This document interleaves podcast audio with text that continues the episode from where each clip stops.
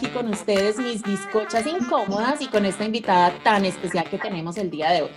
El tema de hoy es un tema que a mí me parece, pero la machera de que soy chirriquitica, no sé por qué, y es el machismo. Tenemos una invitada que para mí es una de las mujeres que yo más quiero en este mundo. Es una mujer que yo sabía que iba a ser famosa, porque una mujer tan especial no se iba a quedar en el anonimato y pues los últimos días se me volvió una rockstar más famosa de lo que yo me imaginé que iba a ser, así que superó mis expectativas, pero más que justo. Es una mujer que en Twitter siempre ha sido muy famosa y yo pues decía, sí, tengo una amiga famosa en Twitter, pero como que no lo dimensionaba mucho porque es que yo la quiero mucho. Entonces, tenemos invitada de lujo el día de hoy para hablar de este tema que es tan importante y sigue siendo tan relevante.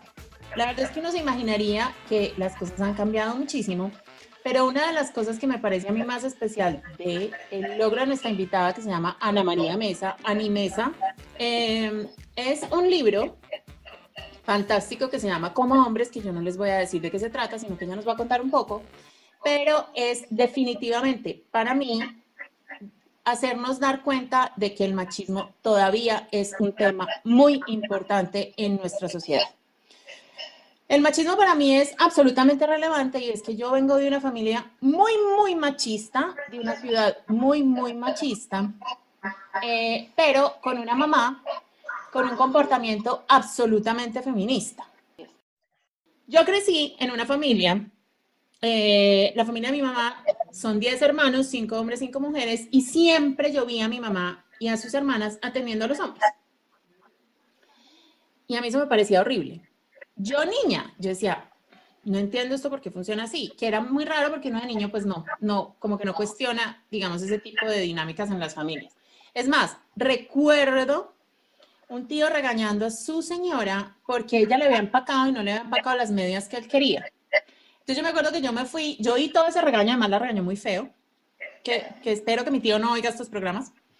Eh, que los oiga. Que los oiga. Que los oiga. Eh, y yo me fui a preguntarle a mi mamá que por qué si él no le gustaban las medias que le empacaba la señora, ¿por qué no empacaba su ropa a él?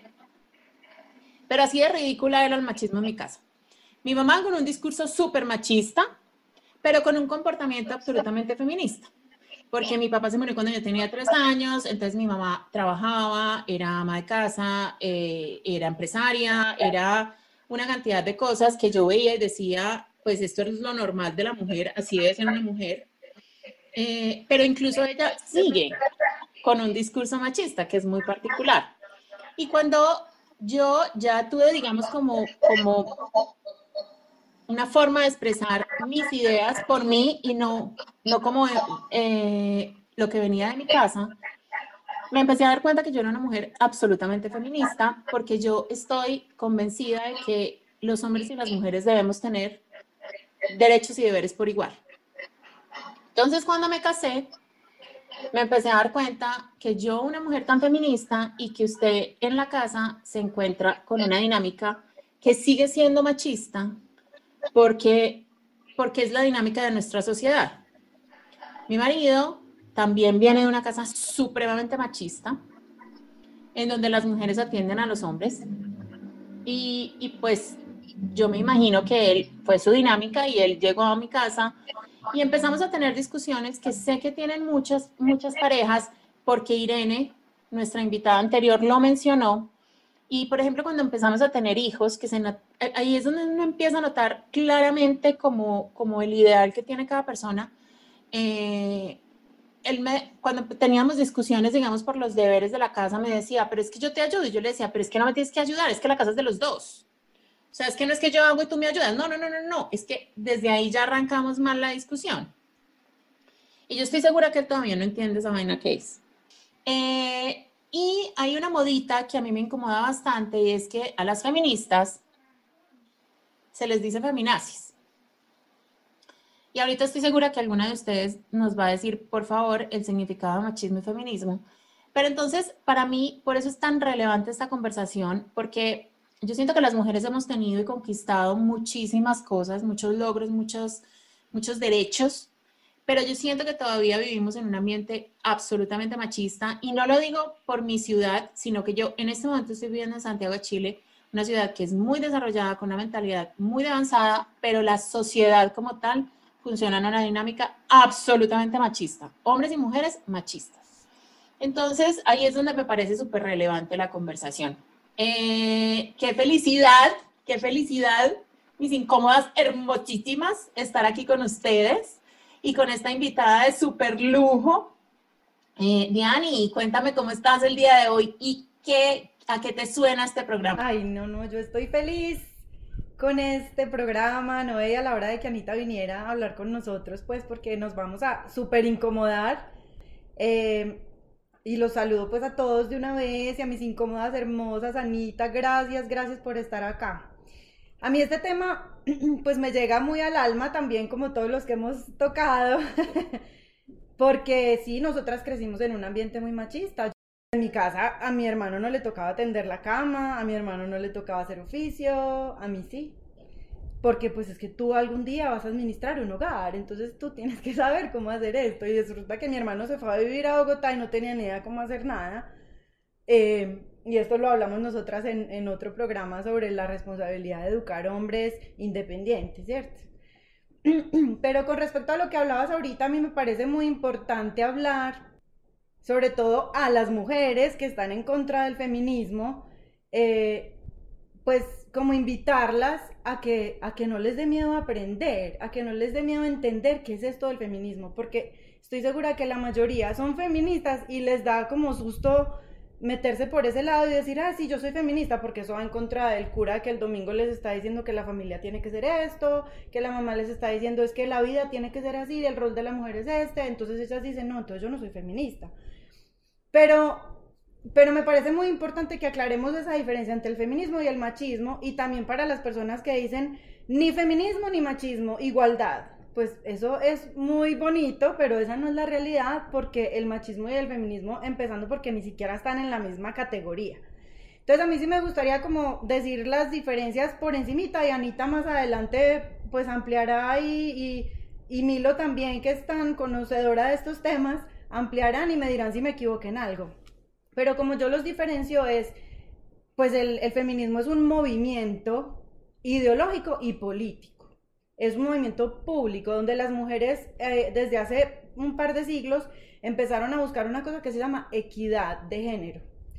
Y aquí me parece importante decir dos cositas. Equidad de género no es ideología de género, la ideología de género no es nada, eso es un invento que salió yo creo que de una iglesia, donde le dijeron a las mujeres la ideología de género quiere acabar con la familia. La ideología de género no es nada, nada, eso no existe, eso se lo inventaron para ir en contra como de estas ideas progresistas de lo que es la equidad de género. Eh, tampoco es la igualdad de género, pues porque los géneros son diferentes, sea biológicamente o sea como nos identificamos eh, cuál sea nuestro género, que eso se llama identidad de género, que eso es una cosa diferente, que es como cada uno se identifica mi género es este, ¿cierto? Así biológicamente sea otro. Eh, y la equidad lo que busca es la igualdad de oportunidades y también de derechos. No busca que seamos lo mismo, que los hombres y las mujeres seamos lo mismo. Eso es imposible. Lo que busca es que las mujeres tengamos equidad, que tengamos las mismas oportunidades y que las condiciones del medio ambiente se presten para que esas eh, oportunidades se den por igual a los hombres y se den por igual a las mujeres teniendo en cuenta nuestras diferencias, porque pues sí somos diferentes en muchas cosas. Eh, me parece que las mujeres que no, que, que, están en contra del feminismo y los hombres pues también que están en contra del feminismo, pero a mí me gustaría hablarle más a las mujeres, nunca les han enseñado los logros del feminismo.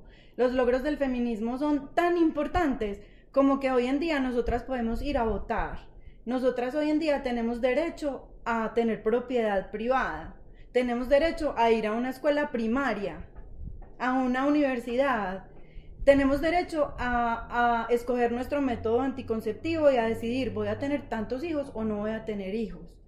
Eh, tenemos derecho a utilizar nuestro cuerpo sexualmente como queramos. Em, y eso, eso se ha logrado gracias a las feministas. Entonces a mí me parece un poquito como que debería haber un poco más de gratitud hacia las feministas en ese sentido. Eh, pero pues tampoco se puede juzgar a las mujeres que no han entrado en esta onda porque pues son, están inmersas en una, en una sociedad patriarcal y la gente ni siquiera sabe que está inmersa en ese discurso. Es simplemente uno nace ahí, uno crece ahí y uno cree pues lo que, lo que lo rodea. Le toca a uno como salirse de ahí y verlo desde afuera y eso no todo el mundo está dispuesto a hacerlo.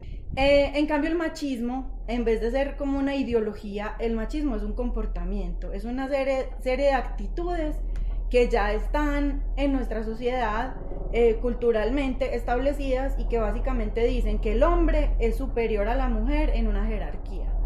Esa necesidad de siempre ponernos como en jerarquías, como en quién está encima, quién está debajo, quién manda quién, porque siempre necesitamos como una organización. Entonces, el feminismo lucha mucho contra esa jerarquía, como porque el hombre tiene que estar encima, ¿cierto? Si nosotros somos seres pensantes, somos seres que hacemos las mismas cosas, eh, que tenemos los mismos derechos bajo una constitución eh, y, y, desafortunadamente en, la, en el día a día no es así. Los hombres siguen sintiéndose un poco superiores, en muchos casos muy superiores y la lucha del feminismo hoy pues ya no es por un voto, ya no es por una educación, ya es más porque no haya violencia psicológica y física y sexual contra la mujer.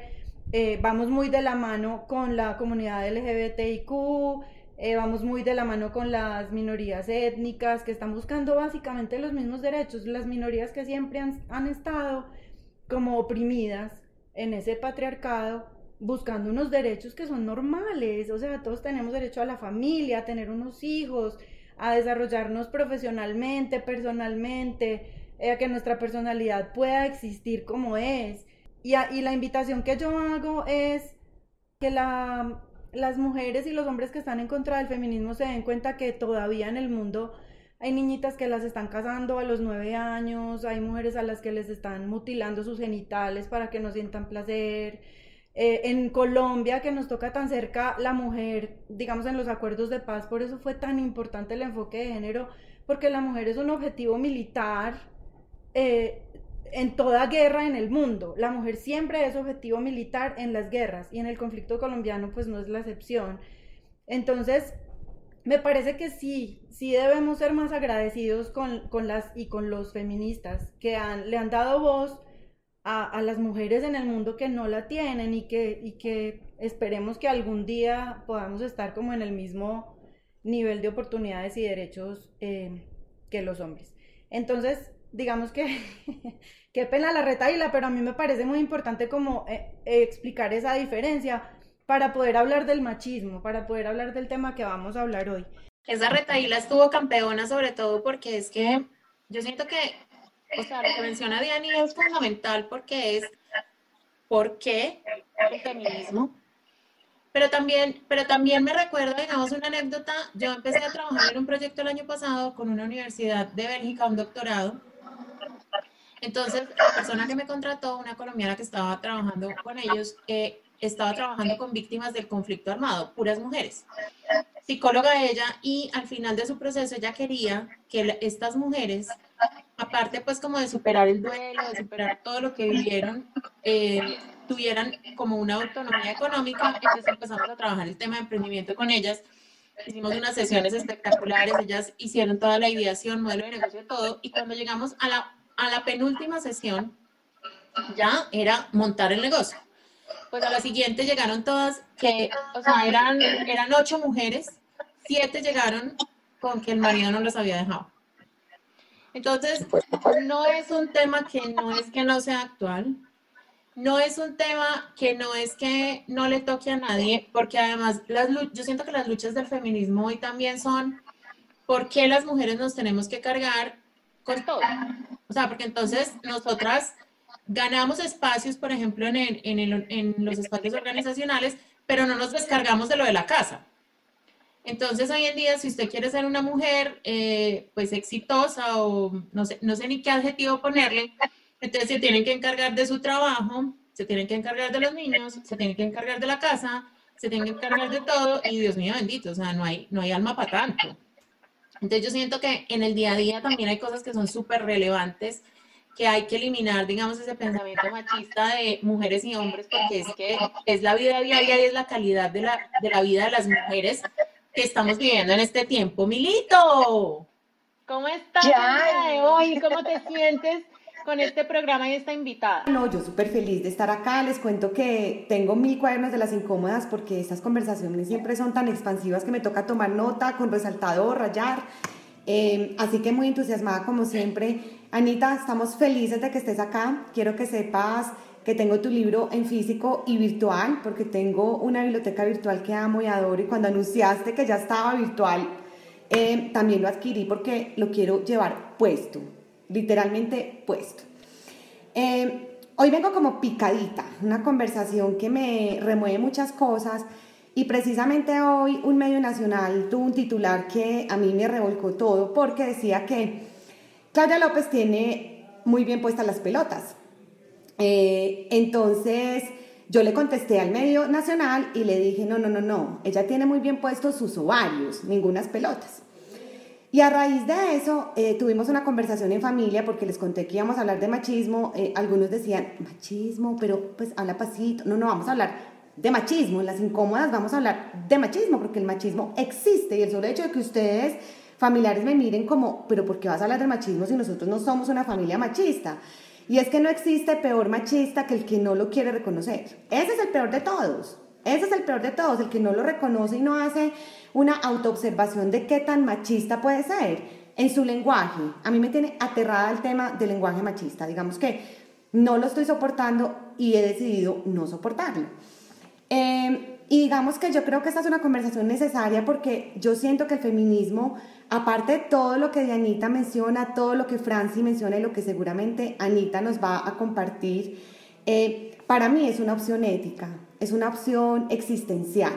Yo digamos que le doy mayor trascendencia desde ese punto de vista. Para mí es la posibilidad de elegir ser lo que quieres ser, sin tener que cargar con tantos pesos, con tantas creencias limitantes, con tantas cucarachas que nos han puesto en la cabeza.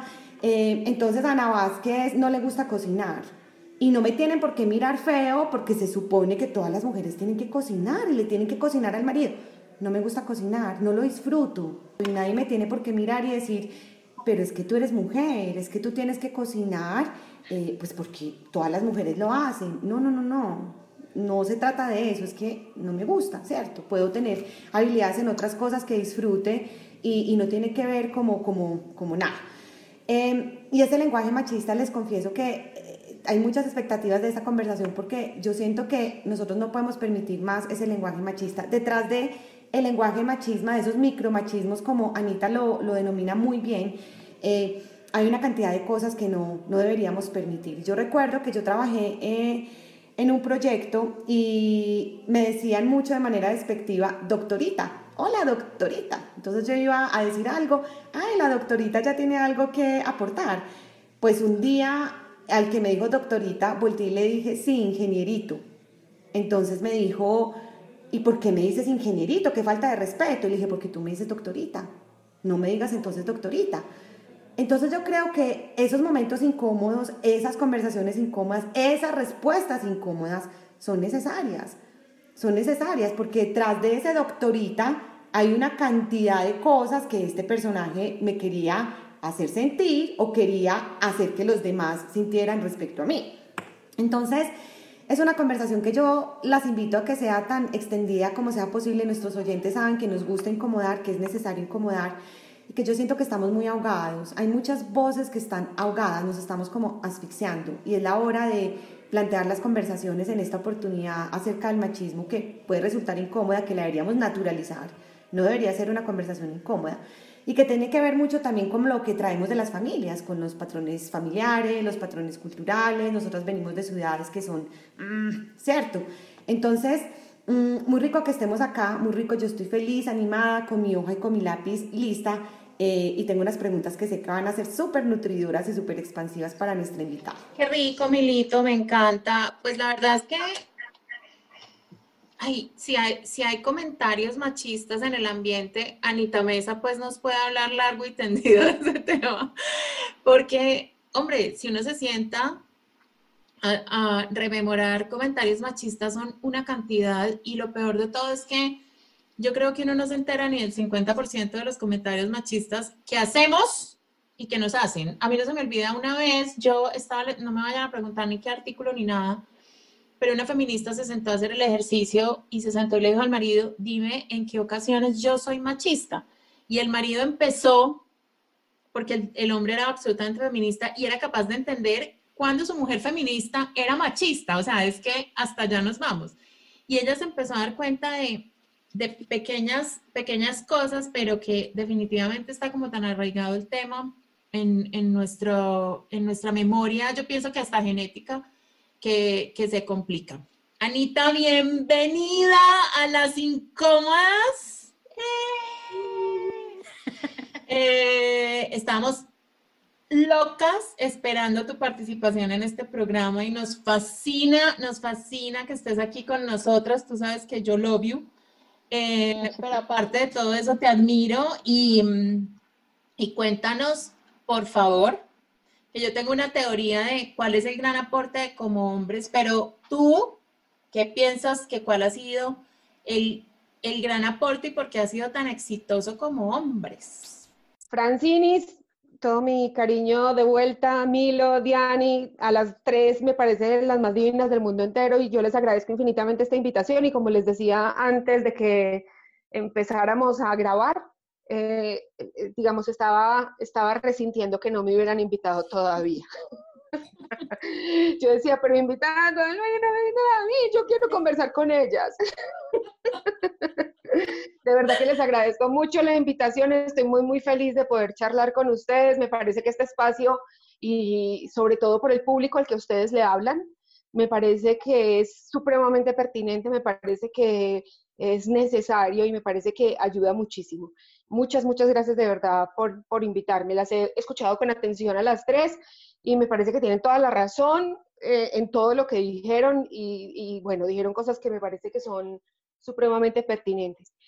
Para contestarle a Francinis, así como la pregunta que me hace de por qué, cuál creo yo que es el aporte que hace como hombres, yo creo que el aporte que hace es que reúne en un libro este montón de frases, pues esto, esto surgió en Twitter de una conversación que incluyó 304 mil interacciones, en 150 tweets.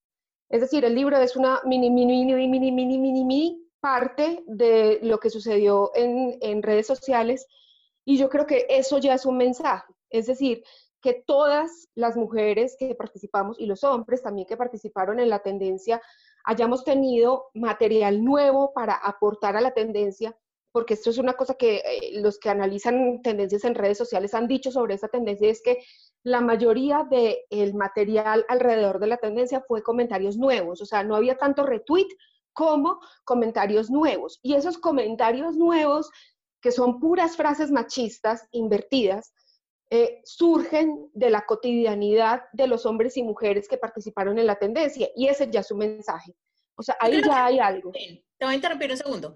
Seguramente hay muchos que ya obviamente conocen tu tema, habrán unos cuantos que no. Entonces yo quiero que nos cuentes un pelín. Eh, ok. ¿De dónde surgió esto? Exacto. Bueno, eh, yo tengo una cuenta en Twitter desde 2009, eh, que amo mi cuenta en Twitter, arroba animesa, eh, donde soy muy participativa y donde he tenido la oportunidad en varias ocasiones de poner un tema de conversación para las personas que interactúan conmigo. pero nunca como eso que pasó el 3 de marzo, que fue que yo estaba leyendo, yo estaba súper pendiente de lo que estaba pasando con el coronavirus en Asia, pero de pasada vi un comentario de un señor que estaba haciendo referencia a la decisión que había tomado la Corte Constitucional el día anterior de mantener las causales por las cuales las mujeres podemos abortar en este país.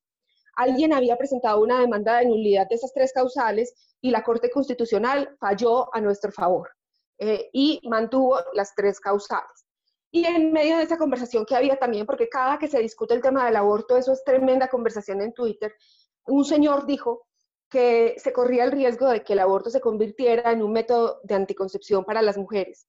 Y ese es un juicio muy fuerte que los hombres que no tienen idea de lo que pasa a una mujer que aborta eh, hacen sobre las mujeres. Porque claro, lo que sucede en su cabeza, en la cabeza de los hombres cuando una mujer necesita abortar es que es por puta que quedó embarazada, ahora no quiere ese muchachito. Entonces se quiere deshacer de ese muchachito mediante el aborto. Eso es lo que piensan. Pero esta está lejos de ser la realidad de las mujeres que pasan por un aborto. Lejos.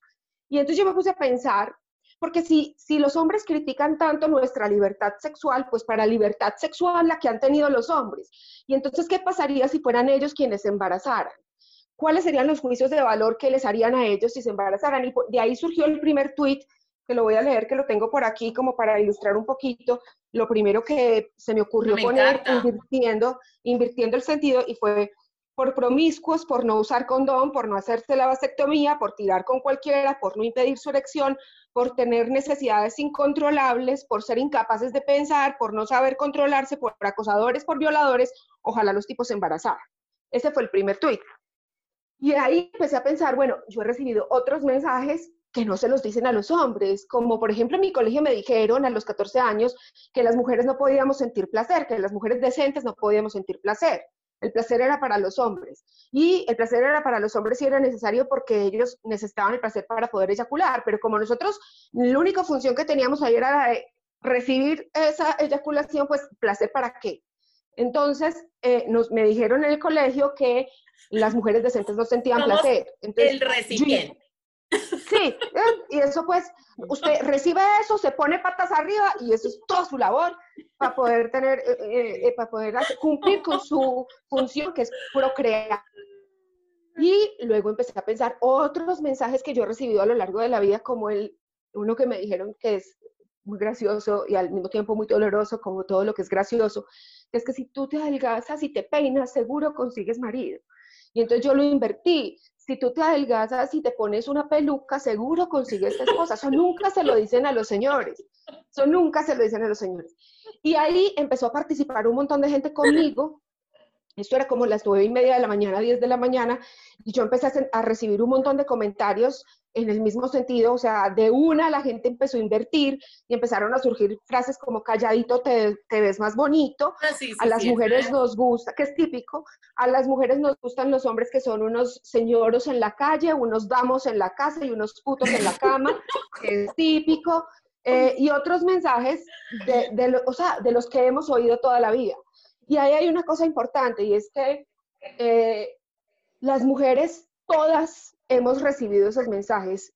Puede ser que no todos los hombres y no todas las mujeres digan esas cosas, pero todas las mujeres sí los hemos recibido. Esa generalización sí se puede hacer. Todas las y, hasta universalización.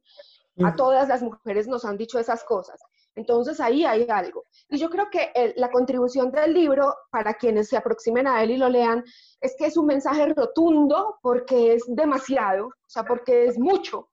Es un mensaje rotundo sobre el peligro y, lo ridículo, desde lo ridículo y lo, y lo idiota y lo peligroso que es el lenguaje machista. O sea, eh, ahí queda en evidencia. Además, el libro tiene una cosa que a mí, que yo no me di cuenta cuando lo estaba haciendo, pero que cuando lo leí sí me di cuenta, y es que el libro tiene como una línea ascendente. Empieza con tweets que son muy graciosos y uno se ríe y uno es como si que, que ridículo es, pucha, sí, y termina uno con mm, violencia sexual, violencia psicológica, la Santa Madre Iglesia, que es una desgracia, y ahí ya no se ríe uno tanto. Ahí ya el mensaje, ya uno dice, pucha, esto es, esto es muy heavy para las mujeres y esto es muy, muy incómodo recibirlo y nos pone en una situación muy horrible eh, durante toda la vida. Y a mí me parece que hay una cosa clave y es que el libro muestra que del lenguaje verbal a la violencia física hay, hay, una conducción y ahí hay una, eh, un sentido de consecuencia. Es decir, no habría violencia física y violencia sexual hacia las mujeres si desde el lenguaje se nos respetara y se nos tratara bien. Exacto. Eh, y, creo que es, y creo que eso es como clave ahí en el libro. Ahora, yo quiero como aprovechar para decirte lo que ustedes estaban hablando sobre el machismo, el feminismo, la importancia del feminismo yo también, o sea, yo comprendo a las mujeres que dicen, no, pero qué horrible el feminismo, qué pereza el feminismo. Yo comprendo esa, esa manera de pensar porque fue mi manera de pensar durante mucho tiempo y fue una manera de pensar prejuiciosa ignorante, con miedo de acercarme a esas ideas porque yo intuía que eso me iba a revolcar. Y no me equivocaba. Es decir, cuando uno se acerca y se aproxima, es, eh, es decir, declararse feminista lo pone a uno en un lugar incómodo, porque de inmediato uno es eso que toda la vida ha señalado como una mujer amargada, una mujer fea, una mujer que nadie se come, porque eso es lo que uno cree de las mujeres feministas. Entonces yo sentía miedo de ponerme en esa posición. Y yo creo que por eso mucho tiempo estuve como prevenida con el lenguaje, pero de la misma manera que ustedes eh, con, con, con, el feminismo. Pero de la misma manera que ustedes lo mencionan, una vez que lo, yo me, mm, me reconcilié con esa idea, siento como Diana que hay que estar profundamente agradecidas. O sea, gracias al feminismo hoy tenemos más libertad para ser lo que queramos ser. Y, y ser mujeres más plenas es siempre eh, siempre se agradece, porque el, el, lugar en el que el machismo nos ponía a las mujeres es un lugar muy limitado. Y, y, y, pues eso es triste, digamos, ahí como para, para contribuir con la misma conversación que ustedes estaban proponiendo en los saludos. Súper. Ese libro, pues, mega recomendado. A mí me regalaron mi copia con una dedicatoria, pero vea, con toda que la puse en mi Instagram porque nunca nadie, nadie en la vida me había definido tan bien. La de Francina la siento con el alma. Sí, sí, no, no, no, no, no, nunca la Cuando yo conocí a Francina, ahí hay una cosa que me parece chévere también sobre el feminismo. Cuando yo conocí a Francina, había superado una idea que tenía de que las mujeres éramos rivales. O sea, yo ya, ya, ya había dejado esa idea atrás y esa idea también es del, del machismo, es del ah. patriarcado. No es, el feminismo nos une, el feminismo nos une como mujeres. No me declaraba feminista, pero había ya superado ese miedo que le tenía a otras mujeres y ese miedo que uno le tiene a mujeres como Francina, que además de que son tremenda personalidad, miden como dos metros y son mamacitas y son una cosa así, y eso era muy intimidante, eso es, eso es intimidante, eso entre las mujeres eso es, pero yo ya había superado eso. Y me acuerdo que la primera reunión a la que llegué que estaba Francina en la universidad, donde compartimos por un tiempo empleador, eh, nos encontramos en una reunión y yo hice un chiste y Francina se rió de mi chiste y yo miré a Francina que se había reído, de mi chiste y fue como clic, conexión de una y es como tan fácil que es conectar entre mujeres cuando superamos la huevonada de creer que somos rivales. O sea, tan chévere que trabajamos y de ahí en adelante trabajamos juntas, cantamos juntas, eh, nos conocimos y nos, nos, nos amamos. O sea, y eso no podría, eso no hubiera podido pasar si yo no hubiera superado la pendejada de pensar que hay mujeres que son eh, rivales mías, ¿cierto? Que es que, que esa es, una cosa que nos vende el machismo, eso es una idea del machismo y del patriarcado, no del feminismo. Y eso hay que historia tan maravillosa, yo no conocía esa historia, cómo se conocieron, además es un ejemplo impresionante de la conversación que estamos teniendo, me encanta que la hayas traído a la mesa, buenísimo. No, veía la oportunidad, no veía la hora de poder contarla. Maravilloso. No, además que yo tampoco la conocía, o sea, yo, yo, yo a muchas mujeres no les caigo muy bien.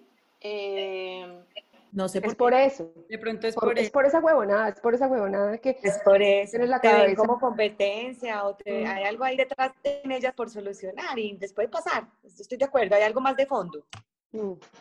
Ah, pero estuvo muy bonita, yo quedé muy feliz con esa historia. Sí, buenísima, buenísima. Bueno, Milito, estoy segura que tú en esta conversación tan fantástica que estamos teniendo, además tan apropiada para nuestra época, para nuestras mujeres, para nuestros hombres, para todo el mundo, quieres preguntarle cosas a Anita, entonces te doy la palabra.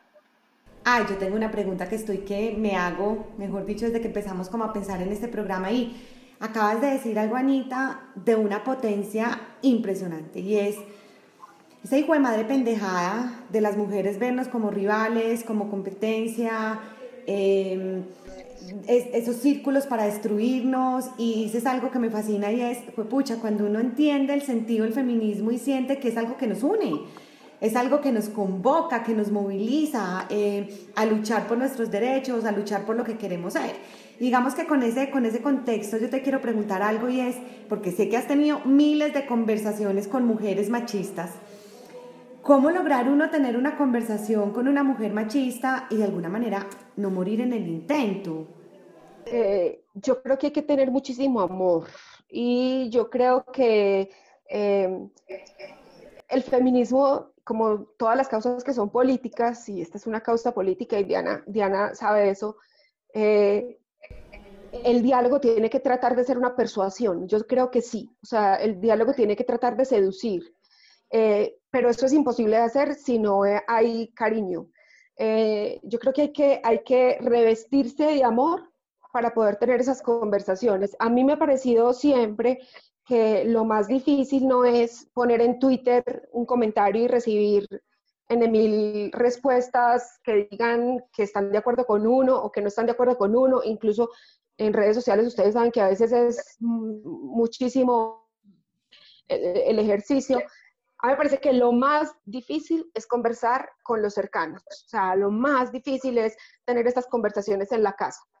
Eh, y creo que, mm, digamos, eh, es lo más necesario al mismo tiempo. Yo, el ejercicio mío, yo creo que yo empecé a notar que el ejercicio tenía que desproverse de personalidad con el blog.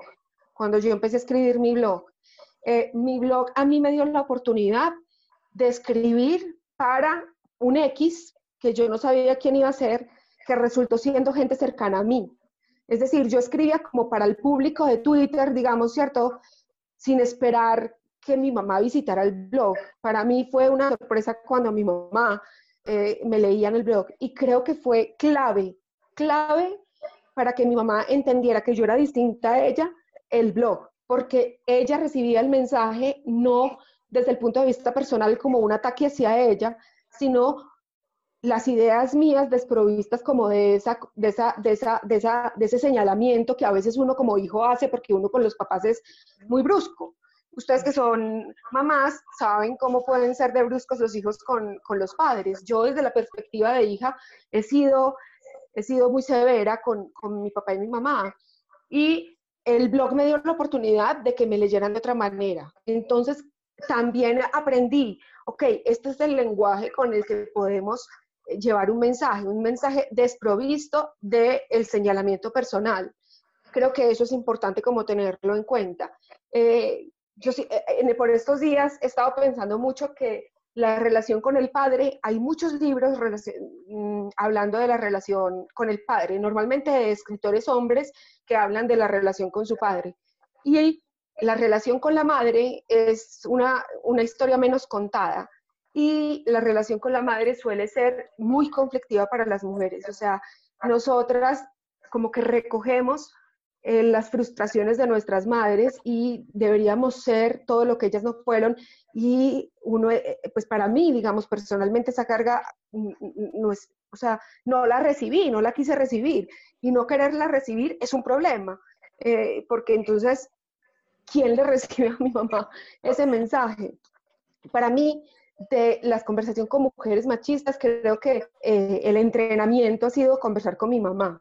Y, y, yo creo que hoy mi mamá entiende perfectamente. Además, porque mi mamá no es porque me entienda porque yo le haya dicho, sino porque mi mamá también, en su relación con mi papá, era capaz de decir, este señor es muy machista. Y yo tengo, como en, en lo mismo que ustedes han dicho, aquí en mi casa, mi papá fue súper súper importante. O sea, la presencia de mi papá y la figura de mi papá fue súper importante porque mi papá era un señor rebelde de, de 50 años, pero, pero, era un adolescente rebelde. Y mi papá nos educó a mi hermana y a mí de rebeldía, de que nos enseñaron a mi hermana y a mí a ser libres, pero con mi mamá la relación con mi mamá era una relación supremamente machista. O sea, lo que mi papá nos celebraba a mi hermana y a mí no le hubiera gustado para nada con mi mamá. Y esa es una contradicción muy fuerte de, de, mi papá. Y yo creo que en, ese, en, esa, en esa contradicción tan fuerte, yo creo que mi mamá también tenía que ver por qué Ana María y Julia Inés pueden irse a gozar tranquilas y Jairo le celebra todo eso, y por qué yo no puedo irme a gozar con mis amigas y para Jairo es un problema eh, que, yo salga. Entonces yo creo que mi mamá también ahí hizo ella, ella, ella el, proceso mental de decir, este es un señor muy machista y, y, mi papá era un señor muy machista, con unas contradicciones, como todos que tenemos contradicciones, y nos crió a mi hermana y a mí de una manera muy distinta, pero mi papá era un señor muy machista. Entonces, mi mamá también se, se, ha, em, se ha facilitado la conversación desde su propia existencia. Y yo creo que si uno apela a eso, si uno apela a la cotidianidad de las mujeres que dicen que... Mm, que, no son feministas y que no les gusta el feminismo, pero si uno les muestra el machismo en el que viven, porque todos vivimos en medio de ese machismo, porque machistas somos todos, lo difícil es ser feminista. O sea, el programa de base que tenemos en la CPU es el machismo. Lo difícil es empezar a entender de qué se trata el feminismo. Pero si todas apelamos, y yo creo que el libro por eso, porque el libro muestra es una cotidianidad que a todas nos pasa y nos dice, esto es el machismo, esto, este comentario es, es muy maluco, este comentario está muy mal. Y yo creo que esa, eh, bueno, ahí como que empato. Creo que mostrarnos la cotidianidad a todas, eh, apelar a los, al, al, ejercicio cotidiano de todas y mostrarnos, a uno le, es muy duro uno reconocer el machismo en su pareja, en su papá, Además, porque hay una cosa también muy que quería decirla desde que empezaron a conversar, es que cuando uno dice tú eres machista, la gente lo que entiende es tú eres un hijo de puta, mala persona. Esto es lo que se Tú eres machista, tú eres un hijo de puta, mala persona. una agresión directa, una agresión a la yugular. Exacto, pero es que ser machista no es ser un hijo de puta, mala persona, porque es que todos somos machistas. Es un conjunto de valores que tenemos en la cabeza que hace pensar que las mujeres estamos subordinadas a los hombres. Y eso es innegable. Pero no es que se porten mal. Ser machista no es que vengan a pegarnos, no es que todos nos insulten, no es que se porten como unos malparidos, no es que todos vayan y pongan los, los, los cachos. No, eso también es machismo pero el machismo es sobre todo esa cotidianidad en la que ellos siguen pensando que nosotras estamos subordinados a ellos. Eh, y eso se ejemplifica en, en, todas estas frases tan cotidianas que, que, que son lo que decían ahora micromachismos, que micromachismos no es que sean machismos chiquitos, no, sino que son machismos sutiles, difíciles de detectar. El libro evidencia esos micromachismos y entonces hace evidente cómo somos machistas, que no es siendo unos hijueputas con las otras personas, sino simplemente pensando que las otras personas son menos que nosotros. Y eso está súper metido en la cabeza y desarticular eso es súper difícil, pero eso sucede así. Pues eso es así innegablemente. Impresionante. Porque yo le digo mucho a mi marido que es machista. aquí, voy a salir de aquí a preguntarle el qué piensa de eso, porque yo la verdad no lo estoy, o sea, claramente en mí decirle a alguien machista sí es despectivo, porque no lo voy a negar, pero no es un insulto, o sea, yo no le estoy diciendo que sea una mala persona, yo le estoy diciendo que ese comportamiento que está teniendo en ese instante es un comportamiento machista, que es que es muy distinto, ¿cierto? Eh, y son cosas sutiles, o sea, son cosas, son comentarios, por ejemplo, de eh, hoy hubo uno que me pareció muy charro porque eh, estábamos buscando una película y no nos acordábamos cómo se llamaba. Entonces el protagonista no nos acordábamos cómo se llamaba. Entonces dijo, ese fue novio de J-Lo. Yo no, ese no fue novio de J-Lo. Y se voltea él todos han sido novios de J-Lo. Y, yo inmediatamente me y dije, deja de ser machista porque me parece un comentario muy machista, pero, pero pues no, no, no va más allá. Pero bueno, gracias a Dios están haciendo este tipo de aclaraciones como para yo moderar mi lenguaje también. del tema, porque si bien es cierto, es que todos, hasta las feministas declaradas, que como tú dices, es muy difícil decir que, o sea, es muy asustador declararse feminista porque entonces la feminazi va allá, ¿cierto? Eh, todos tenemos comportamientos machistas y eso está claro. Bueno, Diani, te tenemos aquí a la expectativa a ver qué va a pasar en esta conversación. Te puedes tirar al lodo en la pregunta con Anita. Bueno, yo, no, es que yo he reunido todo lo que están hablando para hacer como una pregunta muy, digamos que muy personal. Eh, en mi caso, yo crecí como ustedes en Manizales en una sociedad muy machista y con un grupo de amigos muy machistas. Y lo digo de corazón en este momento si me están oyendo que los amo con el alma, porque todavía son mis amigos y todavía los quiero y, y, y, y, son muy machistas. Y, y, yo también era muy machista antes de irme del país, porque es que yo les acolitaba los cachos que ponían, porque entonces yo era la chévere que era más amiga de los hombres que de las mujeres, ¿no? Yo tenía el mismo rollo de ustedes de, es que a mí las mujeres no me quieren, y la verdad es que no me querían. No me querían, entonces los hombres eran muy amigos míos, y yo les acolitaba que les llevaran serenata a tres viejas en una noche, y a mí me parecía lo más chistoso, y, yo, y era como, ah, este man es súper charro. Pero yo nunca decía, pobres viejas, pucha, ¿cómo les dolerá si están enamoradas de él? No, o sea, yo decía, esto es lo normal, esto es lo que hacen los hombres. Y pues sí, éramos jóvenes, inmaduros, borrachitos. Eh, y yo tenía conversaciones muy machistas, muy machistas. Y lo que tú decías de mi papá, mi papá conmigo era, me crió muy feminista, pero mi papá era un hombre machista. Era un hombre que fue educado para ser macho. Y eh, yo me fui del país muchos años, casi 10 años, y cuando yo volví, yo pensé que yo había vuelto igual. Y esto es una anécdota que Franci tampoco sabe, porque yo siempre tuve a Milo, yo siempre tuve a Caro y a Ale, que son mis, mis tres amigas, pero Franci y yo nunca fuimos amigas. Y cuando yo llegué a Estados Unidos, vuelta chicuca, porque yo llegué separada de mi esposo, vuelta nada, quebrada, de todo, Francina fue la primera que me abrió la puerta y me dijo, listo, camine, vamos a tomar el algo. Cada semana salíamos a almorzar y nos volvimos mejores amigas.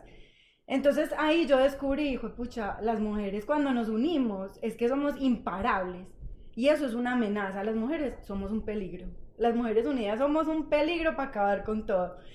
Sí, y yo, y yo nunca pensé eso porque para mí Milo no era una mujer, Milo era mi hermana, Caro no era una mujer, era mi hermana, Ale lo mismo. Entonces yo decía, pues son como mis hermanas, crecieron conmigo y mi amigo Carlitos, que también es como mi hermano y que siempre estuvieron ahí. Pero yo nunca dije, pucha, es que una mujer apoyándolo a uno es cierto. Y cada que me encontraba con mis amigos que ya estaban en otro rollo muy distinto, porque ya todos casados con hijos en otro plan, me identificaba menos con ellos, en todo, ideológicamente, políticamente, en cuanto al machismo, yo los oía hablar y yo decía, pucha, estos manes sí son muy machistas. Y yo ya había vivido en una ciudad relativamente peligrosa, sola. Yo salía a caminar por la noche muerta del miedo con un, con un pepper spray, que es como una pimienta para echarle al ladrón. Yo había viajado sola, en carro, me había ido a viajar sola, meterme a unos hoteles super pelles, sola, muerta del miedo. Y yo los oía a ellos hablar, ah, es que esta vieja tan perra, por eso la violaron. Ah, es que quién la mandaba a irse sola por allá. Ah, es que esa vieja se emborrachó. Eh, ah, es que está pues amiga de puros gays, es que... Y, y todos mis mejores amigos de Nueva York eran gays. Entonces yo decía, Dios mío, yo volví a la, pues, a la edad media. Entonces a eso va mi pregunta. Para lo que yo decía ahorita, para uno entender el feminismo, uno se tiene que salir. Uno se tiene como que echar un paso atrás del, del del patriarcado, del machismo y tratar de verlo desde afuera. Lo mismo para entender el machismo, ¿cierto? Y eso no va a pasar. Eso no va a pasar en la mayoría de nuestros más cercanos.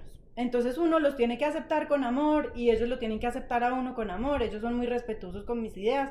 Afortunadamente muchos ya me han dejado de hablar, pero la mayoría respetan mucho mis ideas y yo los respeto mucho a ellos y a ellas, porque también son amigas que tengo en el alma y que son muy machistas. Pero ¿cómo hace uno un cambio? O sea, uno, uno es parte de ese cambio y a mí me parece que Milo y yo hablábamos de esto ayer, quedarse callado no hace nada, uno tiene que ser activista, uno tiene que persuadir lo que tú decías, cómo tiene uno esa, esa conversación con los amigos y, y que no le digan, ay, feminazi, ay, no, qué pereza, ay, no, no vamos a hablar con esta. ¿Cómo tiene uno esa conversación? yo creo que es inevitable que te van a decir, o sea, es inevitable que lo, si no lo dicen, lo van a pensar. Em, en estos días, eh, haciendo una nota periodística, llamé a la secretaria de la mujer, a Matilda González Gil, eh, a hablar sobre eh, discriminación en Manizales. Y resulta que ella me contó que hay unos estudios que demuestran que donde hay machismo hay homofobia. Y ella terminó diciéndome en medio de la conversación que el grupo poblacional más retrasado sobre ideas, eh, sobre este tipo de ideas en la ciudad son los hombres de Manizales. Así que estamos un poco eh, rodeadas, nos rodean. Eh, es difícil la conversación porque creo que aquí, primero, Miren, yo tengo un tuit que creo que no tiene tres años donde digo es que el feminismo no ha llegado a Manizales. Ahora sí siento que llegó, ahora siento que, que, que, hay más gente hablando de eso, eh, hay colectivos feministas que están, o sea, cuando yo mencioné, cuando yo puse ese tuit, el feminismo no, ha llegado a Manizales, ya había aquí colectivos feministas, pero digamos todavía muy nichos, muy, muy chiquitos, de mujeres muy jóvenes, eh, que venían con otras ideas y que se reunían a charlar, no sé qué. Eh, pero digamos también mujeres de universidad, mujeres más jóvenes que nosotras, mucho más jóvenes que nosotras, de estudiantes universitarias, eh, con ese, ese, tipo de ideas. Yo creo que a Manizales le ha convenido muchísimo la presencia de estudiantes universitarios de otras partes del país, de, ciudades donde, donde piensan distinto a Manizales. También pienso que a Manizales le ha convenido muchísimo el periódico La Patria, que a pesar de ser muy conservador en muchas cosas ha tenido, yo siempre destaco esto, editoriales a favor del aborto, editoriales a favor del matrimonio eh, homosexual y editoriales a favor de la adopción homoparental, el periódico de la ciudad. Eso a mí me parece que es como de destacar. Yo pienso que todas esas cosas han contribuido, pero la conversación no ha permeado los círculos de hombres de esta ciudad. Los hombres de esta ciudad siguen siendo profundamente machistas y homófobos y cero interesados en la conversación. Eh, además, porque cuando son padres de familia, siguen siendo padres de familia que replican el mismo sistema de valores. Lo que cambia esta ciudad son mujeres como ustedes, casadas con hombres machistas, con hijos. Eso es lo que va a cambiar. O sea, estos son cambios generacionales, ¿sí? Estos son cambios que a medida que van creciendo nuevas generaciones educadas por, o sea, hombres educados por ustedes no pueden ser eh, los mismos hombres que son los padres de esos niños, ¿sí? Porque ustedes, porque ustedes dan otro mensaje, ¿sí? Crucemos los dedos, porque ahí hay mucho de cultura, pero yo pienso que ahí tiene que ir, eh, eh, como ir sucediendo un cambio. Yo pienso que a medida que, o sea, es que el feminismo está apenas, apenas llegando a esta ciudad, apenas mujeres como nosotras estamos hablando de esto, y las amigas suyas, o sea, Diana lo está diciendo, para mis amigas este es un tema todavía lejano, eh, para las amigas de ustedes este es un tema todavía lejano, o sea, y, para mis amigas también todavía es un tema lejano, o sea, yo, y, eso que yo tengo amigas que, que, que yo me salí de los círculos en los que crecí de Manizales gracias al taller de ópera de la Universidad de Caldas y gracias a los coros en los que he estado. Me, o sea, eso fue como mi universidad pública, o sea, eso fue como el ejercicio de, de conocer que aquí había otra gente porque el círculo mío era súper cerrado. Las amigas mías del colegio, pues por Dios, o sea, no pueden ser más machistas en la vida y les parece rarísimo. O sea, yo para contarles, yo me reúno con ellas cada tanto eh, y eh, en una de las reuniones, o sea, me acuerdo que en una de las reuniones me dice una de mis amigas del colegio, eh, Anita y, el novio. Una tragedia, yo no tenía novio. Y yo no, no, le dije, no, oye, no, ni novio, ni marido, ni amante, ni nada. Ni novia. Ni nada, ni, ni novia, ni nada. Y me dice, y me dice, y esta fue la reacción de ella. Puta, lo peor. Y entonces yo le pregunté, entonces yo le pregunté, ven, ¿y tu, ¿y tu marido? No, lo peor del mundo, ese señor no se sabe ni los nombres del niño, de los niños que tenemos, es lo peor, ese señor, es que, yo, pues, ¿qué es lo que, qué es lo que, lo que envidian para uno? O sea, ¿qué es lo que les parece como tan, tan sensacional que me haga falta? Si para ellas es, o sea, motivo de depresión. Entonces yo no sé sinceramente, pues qué es lo que extrañan tanto mis compañeras del colegio de que yo no me case, cuando la mayoría de ellas no es que estén así como muy felices en sus matrimonios. Y es que estás tocando un tema que es eh, familiar. Digamos que tenemos también una pregunta cuando preparamos esta conversación, que si ustedes me permiten, hay una palabra y es exquisita. Esta conversación está exquisita. Y es... No, no, no, no, qué conversación tan deliciosa. Y es Ay, Anita, qué responsabilidad las que tenemos estas tres incomas, porque tú sabes que tenemos hijos hombres, ¿no? Fran dos, Fran por doble, eh, Diani y Nico y yo Joaquín, ¿no? Y es algo que yo, digamos que me cuestiono mucho y, y digo, pucha, aquí tengo una responsabilidad gigante y ahora decías algo que me hiciste nuevamente como recordar esa responsabilidad de la Madonna y es en ese tema de entender que estos son cambios generacionales, porque los cambios no se logran de un día para otro, ojalá fueran instantáneos. Pues pucha, ojalá pagáramos y prendiéramos el switch Eh, pero sabemos que no es así porque viene de muchos años atrás, de muchas creencias, de muchos pesos, de muchos miedos, de una cantidad de cosas. ¿Qué crees tú o qué nos podrías compartir que has sido como una estudiosa de este tema? Yo te siento a ti como una activista de este tema, que tenemos que hacer las mujeres que tenemos hijos hombres para criarlos feministas en un entorno machista. Porque yo estoy de acuerdo contigo, estamos en un entorno machista. Eh, ¿qué nos podrías decir ahí? ¿Algún consejo, alguna palabra, algún salvavidas?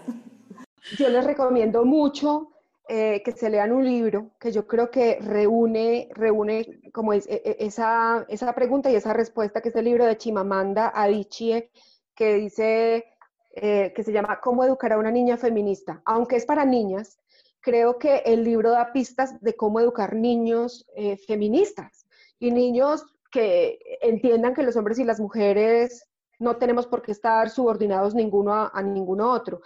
Eh, y una cosa muy importante, así como para, dar aquí alguna, alguna idea sobre lo que yo he pensado, es salirse de los roles de género. Creo que haciendo esto solo eh, se puede lograr un gran cambio. No decirle a los niños que está mal jugar con Barbies, no decirle a los niños que hay cosas que son exclusivamente de mujeres, eh, ni cosas exclusivamente de hombres. A, mí me preocupa mucho la educación de niños hombres porque, bueno, a mí me, como yo, el libro me ha puesto en esta función como de hablar del feminismo. Yo nunca había sido activista feminista, pero el libro sí me puso en, en, en esta función de hablar sobre eso. Pero el libro, en el libro subyace algo que yo siempre he sentido y es cómo hacer para conversar con los hombres de esto, porque el libro apela a los hombres.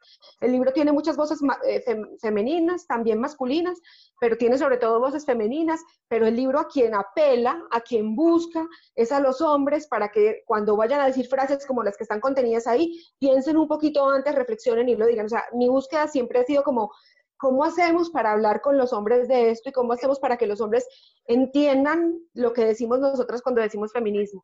Y, miren que yo, en, esa, como en esa reflexión que hago sobre los hombres y cómo a ellos los golpea el feminismo, el machismo, perdón, siempre digo, Dios mío, uno conoce los niños hombres y son una cosa dulce, los niños son una, una, una, una, belleza, los niños son dulces, tiernos, lindos, eh, amorosos, queridos, y el adolescente hombre es un hijo de putica.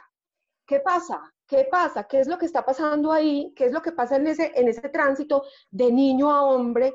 ¿Cuál es el mensaje que le dan a, los hombres o a los niños para que se conviertan en hombres? Convertirse en hombres es, una carga para ellos porque lo primero que tienen que hacer es anular su, su emocionalidad. Y no pueden llorar, y tienen que ser unos berracos y tienen que ser unos machos y solamente se les permite una emoción que es la rabia y la rabia es para cuando tienen alegría, para cuando tienen tristeza, para cuando se sienten vulnerables, para cuando todo es esa emoción única que se les permite. Decirles a los niños que está bien sentirse vulnerables, que está bien sentirse, tener miedo, que está bien amar, que está bien que no tienen que amar a todo el mundo, que su cuerpo es importante, que el respeto por su cuerpo es importante. Los mismos mensajes que se le dan a las niñas sobre el amor y sobre eh, eh, la relación con los hombres, los mismos mensajes se los deberíamos dar o parecidos. Bueno, porque a niñas también los mensajes pero unos mensajes donde nos encontremos en el amor, ¿sí? Yo diría que es para recibir. espérate, ahí te confronto yo con mi experiencia de mamá. Es que yo pues mi perspectiva es la de hija. No, pues claro. Es súper cómoda. Espérate. Arranco yo, pues que mis hijos obviamente, em, que, pues rezándole a todos los santos que crecieran en un ambiente completamente distinto y que no fuera machista. Entonces empecé porque cuando ellos estaban muy chiquiticos, para de dos años, ustedes no saben lo que les gustaban los carritos, o sea, los coches y, los, y las muñecas. Y yo dije, no, no, no. O sea, ellos llegaban de una amiguita y eso era el juguete. Entonces se me cometió el error muy grande de contarle a la, a la, dueña del jardín donde ellos estaban que yo les quería comprar un cochecito con muñecas porque eso les parecía el hit. Me pegó un regaño y yo, pues en ese momento dije, venga, yo hay una cosa que siempre he tenido y es, yo no, yo no siento que yo pueda ser prepotente en lo que yo pienso y tengo que abrir a quien tiene más experiencia que yo en ciertas cosas. Entonces a mí ella me pareció una autoridad en el tema y dije, bueno, pues si ella lo dice, hoy en día en retrospectiva digo, cometí un error. Pero pues en ese momento, digamos que apelando a la humildad, le hice caso, pero ella pues, o sea, es en serio que me dijo, no, ¿cómo se te ocurre? Pues, y me pongo un regaño basado yo no sé en qué, pero me regañaron.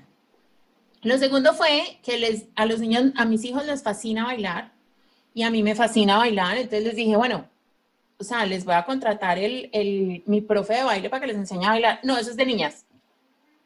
Nunca en la vida habían oído esa frase en mi casa. Nunca. Porque nadie la dice. O sea, mi, mi Alejo hermoso puede ser machista, pero pues, él sabe que le dice.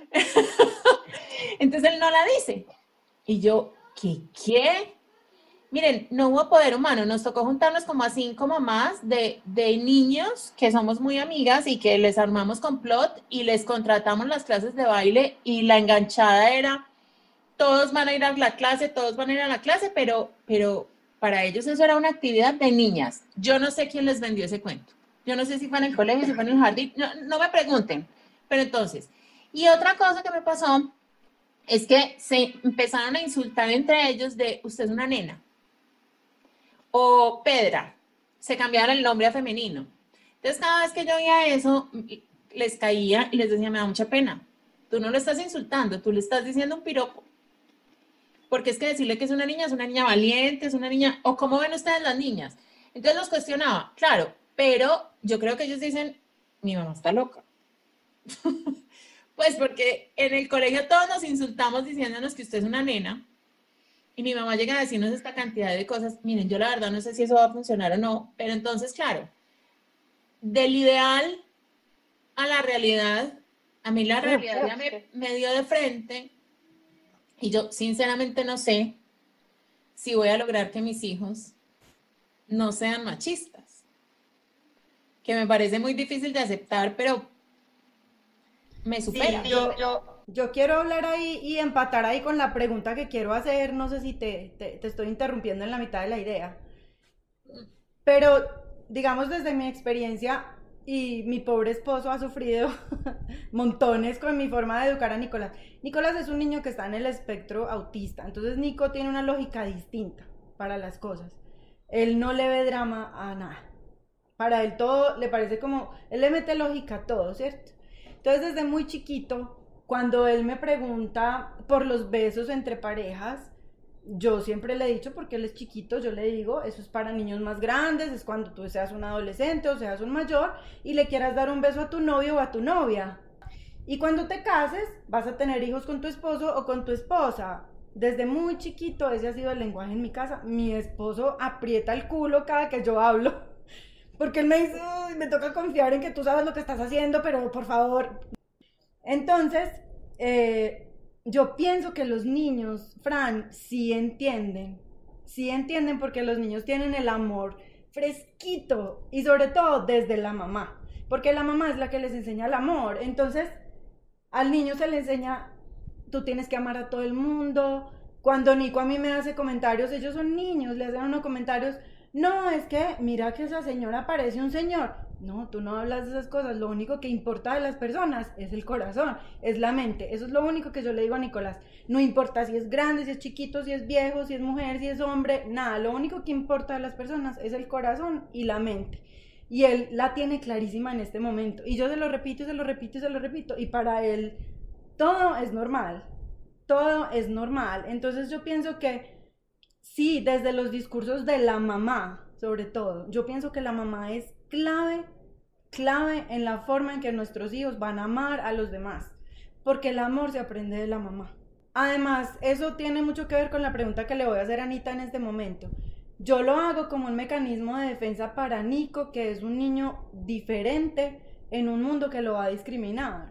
Porque Nico habla de temas muy raros y él tiene unas ideas muy diferentes, entonces él va a ser un niño que se va a enfrentar, le va a tocar formar un carácter muy fuerte y para mí es básico que él forme esa idea del amor, esa idea de la empatía y esa idea de, que realmente no importa la parte exterior. No, lo que importa es el corazón de la gente, lo que sienta y lo que piense. Entonces, mi pregunta va muy a eso. Yo lo hago como para protegerlo, porque yo sé que el machismo es supremamente nocivo para los hombres. Y a los hombres que son diferentes o que las mamás educan para que sientan emociones y sientan amor y sientan todas estas cosas que queremos que el mundo tenga, pues son hombres que se van a enfrentar a una sociedad que les va a decir, ay, mírame, este lo afeminado, usted es gay. Que además, son, que además son insultos que no son insultos, pues son insultos completamente ignorantes. Entonces, ¿qué piensas tú que es lo más nocivo del machismo para los hombres? Mira, ahí, tengo como varias cosas para decir. primero voy a empezar porque eh, yo, cuando, es muy chistoso porque cuando eh, en mi casa hablamos acerca de la idea que tenemos de, de la homosexualidad, yo no tengo recuerdo de haber nunca pensado que la homosexualidad estaba mal, porque mi papá, desde que yo estaba muy chiquita, me contó una historia donde él quedaba muy mal, porque a él, un amigo que tenía de barrio en el colegio, no, en la universidad, o sea, como en los primeros semestres de la universidad, un amigo le confesó que era gay. Y no sé, mi papá no me lo contó, pero e, esa conversación terminó mal y terminó en que mi papá le pegó un puño a, este amigo de él. Mi papá se fue para la casa de él, eh, reflexionó y volvió ese misma, esa misma noche a pedirle perdón a su amigo y a decirle que lo entendía y que todo bien. Y resulta que en el gremio dermatológico que mi papá era dermatólogo, hay muchos dermatólogos homosexuales. Y mi papá fue amigo de muchos dermatólogos homosexuales y pues paseaba con ellos, se, quedaban en el mismo hotel, ta, ta, ta. Y mi papá siempre me, me, me, dijo que eso era muy normal. Yo nunca entendí que la homosexualidad estaba mal. Nunca, nunca yo tuve esa, esa idea. Y, y, además como uno cree que como a uno lo educan, educan a todo el mundo, yo pensaba que todos pensábamos que eso era muy normal. y después fue que me di cuenta que amigos míos que me parecían súper liberales eh, habían pasado como por el conflicto de primero pensar que la homosexualidad estaba mal para luego hacer un cambio a entender que la, que, la homosexualidad no tiene nada de malo. Eh, y esto lo digo porque yo no creo que las mujeres sean las únicas que deberían educar en el amor. Eh, a pesar de que yo respeto mucho porque yo no soy mamá, pero yo creo que necesitamos hombres educando en el amor. Justamente creo que ahí, ahí habría un cambio. Eh, si no somos solamente las mujeres las que estamos hablando de ternura, sino que son los padres hombres los que señalan la importancia de la ternura, ahí habría un cambio. En el machismo hay una cosa que está súper clara y es que los hombres le prestan más atención a los mensajes que vienen de otros hombres que a los mensajes no entre madre e hija, eh, madre y hijos, sino entre amigos. Los hombres suelen prestarse más atención entre ellos porque se sienten pares, se sienten igual de importantes, porque es difícil desarticular esa idea. Entonces, cuando, cuando uno viene con una idea revolucionaria sobre el amor, sobre la ternura o sobre cualquier cosa de esas, no tiene tanto impacto como que se la diga a otro hombre. O sea, un hombre diciéndole a otro hombre que deje de ser huevón y que llore, tiene más impacto que una mujer diciéndole deja de ser huevón y llorar. ¿Sí? Eh, tiene, tiene mucho más impacto. Entonces yo creo que necesitamos hombres, padres, educando en la ternura, educando en la dulzura, educando en ese tipo, en, en, esas cosas que son vistas como eh, más del rol femenino. Y justamente esos roles son los que, o sea, con esos roles tenemos que luchar todos, lo que nos corresponde, lo que creemos que nos corresponde y lo que creemos que no nos corresponde tenemos que apropiarlo, porque ahí hay un cambio, ahí hay un cambio importante. Y sobre el daño que el machismo le hace a los hombres, sí, o sea, evidentemente, y ya, ya hablo de eso. Pero no se compara el daño que el machismo le hace a los hombres con el daño que el machismo nos hace a las mujeres. O sea, por supuesto hay un daño hacia los hombres, pero el, eh, lo que pasa es que el machismo para las mujeres es peligroso, ¿sí? Mm. Para los hombres es dañino y es nocivo, pero para nosotros es peligrosa. A nosotros nos matan, es porque estamos en ese, en ese, en ese sistema de valores que dice que el valor de la mujer está dado por su santidad en primer lugar y porque pertenece a un hombre. Y cuando la mujer se revela eso, es donde suelen ocurrir los feminicidios. Entonces, el machismo es más peligroso para las mujeres que para los hombres y por eso el, el feminismo pone el foco tanto en las mujeres. Pero por supuesto hay, un, hay una búsqueda con los hombres. Yo creo que ser hombre eh, yo una vez puse un tweet, traigo un montón de referencias de tweets que puse, pero son pensamientos que se me han ocurrido y que digo, mm, pues que me acuerdo de ellos y es porque digo, de pronto di con algo ahí y es que ser mujer es muy difícil, porque ser mujer hay que cumplir con un montón de estereotipos. En el libro yo lo digo, hay que ser, hay que ser dulces, hay que ser tiernas, hay que reírnos de todos los chistes que hacen los hombres, por malos que sean, hay que saber cocinar, como dice Milo, hay que ser estoy buena mamá. la mayoría, me estoy rajando. Hay, que ser mamacita, hay que estar bien arreglada, hay que... Ah, no, eso sí, buena siempre. Pero ser hombre es muy difícil porque además de que pasan por los mismos conflictos nuestros de no sé si me ajusto a este esquema de ser masculino, no lo pueden decir, de eso no pueden hablar, porque hablar de eso es súper homosexual. Por eso a mí me, me, causa tanta gracia que este, esta nueva em, ola que hay, que a mí me fascina, me parece y busquen cuentas de, eh, les recomiendo una, se llama privilegiados-RRSS en Instagram, que es un movimiento de nuevas masculinidades. Le dicen así, le dicen nuevas masculinidades o le dicen resignificación de la masculinidad. A mí esos movimientos me parecen fascinantes. Este, este que les estoy recomendando es de unos chicos argentinos. En Argentina van lejos, lejos con, con todas estas discusiones. Nosotros apenas estamos empezando. Pero yo, yo, me imagino los hombres con los que yo he compartido en la vida, quienes han sido mis parejas, mis novios, mis cosas. yo me imagino eh, eh, diciéndoles a ellos, em, ¿por qué no te juntas con otros hombres para hablar sobre lo que es ser hombre? Y creo que todos los hombres que yo conozco que en Manizales dirían, súper gay súper gay, o sea, yo no me quiero reunir con otros hombres a, a, a, hablar de mis emociones y hablar de mis sentimientos, súper gay. Pero cuando surge y yo siempre pongo de ejemplo, yo no sé si ustedes lo conocen, pero a mí me parece maravilloso Pablo Rolando Arango, que es filósofo de la Universidad de Caldas, profesor aquí de la Universidad de Caldas. Él, la primera, o sea, yo, yo lo conozco hace muchos años, pero nunca lo había tenido la oportunidad de hablar con él sobre feminismo. Me acuerdo que una vez que me reuní con él dijo, es que las feministas tienen toda la razón. Yo en ese momento dije, Pablo va a hacer un bien en esta ciudad que es increíble, porque Pablo es lo más cool, no hay nadie más cool que Pablo, y, eh, y no hay nadie más loco que Pablo, y más, o sea, eh, Pablo es brillante, y todos los, todo el mundo aquí le tiene muchísimo respeto por su inteligencia, pero más está loco, pero es brillante y súper cool. O sea, tiene un montón de revueltos que, que son súper chéveres.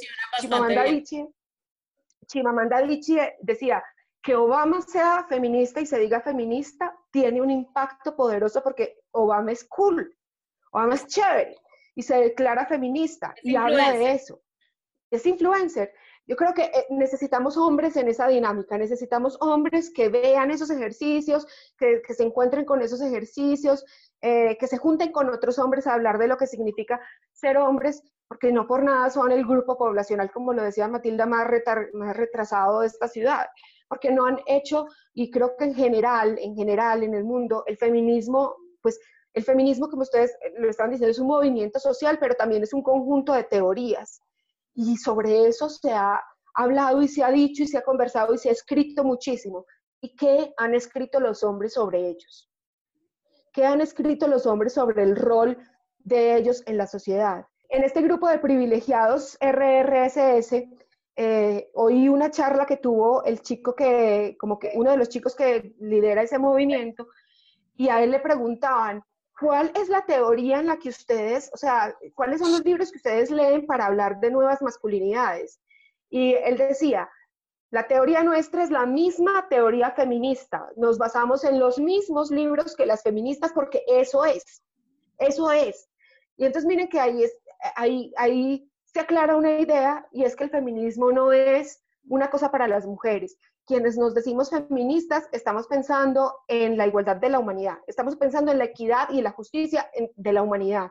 Y nos tienen que acompañar luchas no solamente por las mujeres, sino por las mujeres negras, por las mujeres indígenas, por las mujeres campesinas, por los hombres eh, que están en situación, que, que están esclavizados, por ejemplo, en todo el mundo. O sea, nos tienen que acompañar todas esas luchas porque si no, no es un feminismo eh, comprometido. O sea, si el, si el feminismo lucha solamente por las mujeres, pues le falta el 50% de la humanidad, ¿sí? Entonces, no, o sea, el feminismo es una lucha que nos abarca a todos y por eso nadie se tendría que sentir amenazado por el feminismo. porque nosotros no estamos buscando gobernar a nadie. Y ahí hay una frase que a mí me encanta, que es muy revolucionaria, me parece muy revolucionaria, pero dice, agradezcan que estamos buscando igualdad y no venganza, porque es que llevamos muchos años sometidas, ¿sí? Eh, y entonces, mire, o sea, no es que estemos buscando venganza, no es que estemos buscando sobre, eh, ser más que ellos cuando hablan de, también en ese sentido de el embrismo, el embrismo no existe como movimiento social ni como conjunto de teorías, eso es un invento para, para, para menospreciar el feminismo. El feminismo lo que busca es la igualdad para todos y, y para todos es para todos. Eh, que pone el foco en las mujeres porque para las mujeres es peligroso, sí, pero es un movimiento que nos abarca a todos y así se tiene que entender. Yo quiero interrumpir una cosita eh, de algo que hablabas ahorita de las diferencias entre los... Porque es que la gente, los hombres que son antifeminismo son muy cómodos en, señalar, ¿no? Entonces uno, uno pide protección para una mujer y es, ah, no, pues que quieren igualdad. Uno, uno pide que, les, que se separen del asiento para que la mujer se siente, ah, no quieren pues igualdad. Entonces, eso es una posición muy cómoda y muy arrogante y muy cínica. Eh, yo quería contar una anécdota ahorita que les estaba contando que yo viví en Nueva York, que en, yo vivía en Queens, en un barrio que era muy peligroso, pero era lo que yo podía pagar. Entonces yo terminaba de trabajar en el, yo trabajaba en un bar hasta las 3, 4 de la mañana, cogía el subway y me tocaba caminar más o menos 10, 12 cuadras hasta mi casa sola a esa hora. Y había un señor en una de las casas por las que yo pasaba por la noche, yo caminaba pues con mi chorrito de pepper spray, eh, que por las mañanas cuando yo salía para la universidad siempre estaba afuera con su perro, con un Rottweiler gigante, y él era súper macho, súper macho, era un puertorriqueño machote, grande, siempre me saludaba muy querido, yo lo saludaba muy querido, un señor que uno pensaría como miedosón, ¿cierto? Sobre todo que las mujeres hay que aclarar esto, las mujeres vivimos cagadas del miedo de caminar por la noche, de caminar solas, porque sí, ser mujer ya es un peligro, o sea, solo ser mujer ya es un peligro de que a uno lo maten, lo violen, le peguen, bueno, uno camina cagado del miedo, que no debería ser así. Y este señor una vez me preguntó, ¿tú qué haces?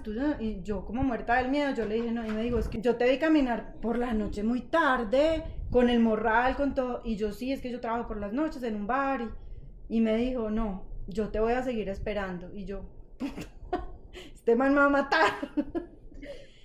pues no, el Señor me esperaba al lado del subway y muchas noches caminó conmigo hasta la casa con el Rottweiler. Caminó conmigo, caminó conmigo, súper querido, me conversaba y yo, hasta mucho después, yo decía, este señor, ¿qué será lo que quiere conmigo? Porque eso es otra cosa, las mujeres siempre pensamos que nos quieren hacer algo, ¿cierto? Hasta que un día él me dijo, es que yo soy feminista y yo a las mujeres las cuido. Y yo, vean, a mí eso me llegó tan al alma que yo a Nicolás todos los días les, le digo, a las mujeres hay que cuidarlas, a las mujeres hay que protegerlas. Y él me dice, ¿por qué? No entiende. Yo le digo, porque a las mujeres las golpean, porque a las mujeres les gritan, porque las insultan, porque las matan solo por ser mujeres. Y Nico siempre me dice, yo voy a proteger a las mujeres. Sí, nuestros hijos sí, sí escuchan, ellos entienden. Y, proteger y cuidar y poner a la mujer primero y que pase primero no es ser machista. No es ser machista porque la mujer siempre ha estado por debajo del hombre. Entonces se necesitan este tipo de actitudes para que la mujer llegue algún día al nivel de, de equidad que tienen los hombres. Y me parece que yo les quería contar esa historia porque, porque a mí me da mucha rabia los hombres que dicen, ah, no, pues que quieren igualdad. No, es que las mujeres hemos sido oprimidas toda la historia. Hay cosas, hay cosas cuando, cuando, qué pena interrumpo ahí, pero eh, me das pie para decir algo y es, yo sí creo que cuando las mujeres pedimos igualdad, hay cosas eh, de las que nos hemos privado que mm, me parece que tiene razón. Es decir, miren, eh, digamos, una de las cosas que nos dicen es, ustedes no prestan servicio militar. Y yo creo que tienen razón en eso. Pero la solución no creo que sea que las mujeres prestemos servicio militar, sino que nadie preste servicio militar obligado. ¿Sí? y que quien lo quiera prestar, pues lo preste. En un mundo distinto, en un mundo donde no se necesita el ejército, etcétera. Pero pienso que como que este tipo de mensajes hay que decir, las mujeres nos tenemos que sentar eh, más que los hombres, pues depende, si estamos, si estamos más viejitas, si estamos embarazadas, si nos cuesta más estar de pie. Pero si no, si uno, si yo veo en un bus, entra un señor y está súper encartado y yo voy ligera, pues se puede sentar el señor y yo me puedo levantar, no pasa nada. Eso, eso no es, ese no es el feminismo y el machismo, de eso no se trata. Se trata de, eliminar de la mente la idea. Es que hay unos mensajes en el libro que son tan claros de, de, la idea que los hombres tienen de las mujeres, de que somos menos, que yo voy a poner un ejemplo que me gusta mucho. Eh, esto se lo oí a un, a, un estudiante mío que entrevistó en, en una conferencia a un señor porque estábamos hablando de las mujeres en los medios de comunicación. El tema de la conferencia era las mujeres en los medios de comunicación, las mujeres directoras de medios de comunicación. Entonces, mi estudiante entrevistó a un señor de los que fue a la conferencia y el señor le dijo, es que por supuesto que las mujeres pueden ser directoras de medios, porque es que las mujeres son tan buenas periodistas como los hombres periodistas. Él se sentía súper progresista, o sea, él dijo eso y, o sea, el más feminista no se da cuenta que sigue en su idea de que las mujeres pueden ser tan buenas como nosotros, como si todos los hombres fueran buenos y todos los hombres fueran exitosos y todos los hombres fueran la maravilla. No, no. Esa no es la idea. Y no se da cuenta además tampoco el señor que ya hay un montón de mujeres que son directoras de medio. Tampoco se percata de eso el señor. El señor sigue pensando que hay algunas mujeres que lo pueden hacer tan buenos y él se siente súper progresista. Es ese tipo de mensajes donde los hombres siguen viendo a las mujeres como menos y donde los hombres siguen pensando que somos subordinadas. Eh, ahora con lo del libro a mí me han llegado un montón de mensajes de hombres que súper, o sea, yo digo súper receptivos y no hay que espantarlos diciéndoles, eso también es machismo, pero eso también es machismo. Cuando dicen cosas como, por ejemplo, es que entonces yo ya entendí y ahora voy a educar mejor a las mujeres. No, no, no. Piensa, en lugar de pensar cómo los vas a educar mejor, piensa cómo te reeducas tú mejor para dejar de ser machista. O sea, la reflexión tiene que ser hacia adentro no hacia qué, qué, hacemos con los demás, sino hacia adentro. Y, la, y esa reflexión es para todos, porque es que todos replicamos esos, esos modelos, es que lo que tenemos de base es eso. Entonces sí, yo creo que la conversación es larga y tendida y dura y difícil y difícil de entender porque yo creo que si el libro me ha mostrado algo es que hay un problema en el lenguaje muy grave eh, y todavía no sabemos cuáles son las palabras para decir las cosas que deberíamos decir que en verdad sean más equitativas y justas para, para los dos. Todavía no, no, encontramos las palabras para decir las cosas. Entonces ahí hay una búsqueda. Yo siento que la conversación, el poder del lenguaje, pues eso Milito sabe más que yo, pero, pero es definitivo. Pero empezar a hablar de ello, digamos que ya es el primer paso. Hay una cosa que, que me parece súper importante y es que hemos hablado mucho de Manizales, pues porque nosotros cuatro somos de allá, pero es que resulta que si uno se va para Medellín, la conversación es igual de compleja. Si uno se va para la costa, es incluso un poco más compleja. Si uno se va para La Guajira, calculen. Si uno se va para Estados Unidos, si un, si un pueblo elige a Trump como presidente, pues está clarísimo qué es lo que prima. Si uno se viene para Santiago de Chile, está o sea, es una conversación vigente donde la pongamos. Donde la pongamos. Sí, Manizales es una ciudad súper conservadora y eso no se lo vamos a negar a nadie. Pero definitivamente el machismo es un tema global. Sí, global. Eh, hay una cosa que, que me, que, que no sé de qué estábamos hablando ahorita. Sí, ya. Tú dijiste que los, los, o sea, los niños están bien, y cuando llegan a la adolescencia se convierten en otra cosa, pues resulta que yo, digamos, tengo un testimonio completamente distinto y es que, por lo que hablábamos antes, pues mis, las amigas no eran muy fuerte, las mujeres no, las mujeres amigas no eran muy fuerte. Entonces, y además había una cosa que en eso yo me fui muy machista y es que el dramononón de las mujeres en la adolescencia me parecía hartísimo. Fui muy machista, no me voy a poner aquí pues de, no me voy a salvar. Entonces mis amigos eran hombres. Pues resulta que mis amigos me cuidaban más que cualquier persona en el mundo. O sea, mis amigos conmigo no, yo no sé si no eran machistas o eran cuidadores, pero no eran, no eran lo que tú estás describiendo, ¿cierto? Porque es que los hombres, por alguna razón, a sus amigas las tratan distinto a como tratan al resto de mujeres. Entonces yo siento que, digamos que de alguna manera la sensibilización hacia los hombres tiene que ser esa, o sea, que sus amigas, sus hermanas, sus hijas, sus mamás sean igual que el resto de las mujeres, porque es que no somos distintas. O sea, es que el, el, metro para medirlas no es distinto, el tratamiento no es distinto, la forma de verlas no es distinto. O sea, es, todas somos mujeres, ¿cierto? Y hay una cosa que, que digamos que es la última pregunta ya para ir cerrando esta conversación la última pregunta es una que a mí me parece fundamental y es que mm, yo he sido una mujer trabajadora siempre, desde la universidad, independiente económicamente. De esto hemos hablado en varios, en varios capítulos de las incómodas. Y hoy en día soy felizmente mantenida, por llamarlo de alguna manera. Eh, Gracias a Dios, yo pensé que el futuro estaba negro cuando en el tema de ser felizmente mantenida, no pasó. O sea, no pasó. Yo siento que el dinero que gana mi marido es de los dos. Él cumple un rol, yo cumplo otro. Somos un proyecto familiar y, todo va bien. ¿Cierto? Em, pero, yo, pero el tema económico ha sido un rollo a mí en algún momento mi psicóloga, la psicóloga de ese momento me dijo, el tema económico, o sea, digamos ser proveedor en el tema económico da control. Tengo muchas amigas que no se separan porque no tienen de qué vivir, o sea que de alguna manera eso es verdad.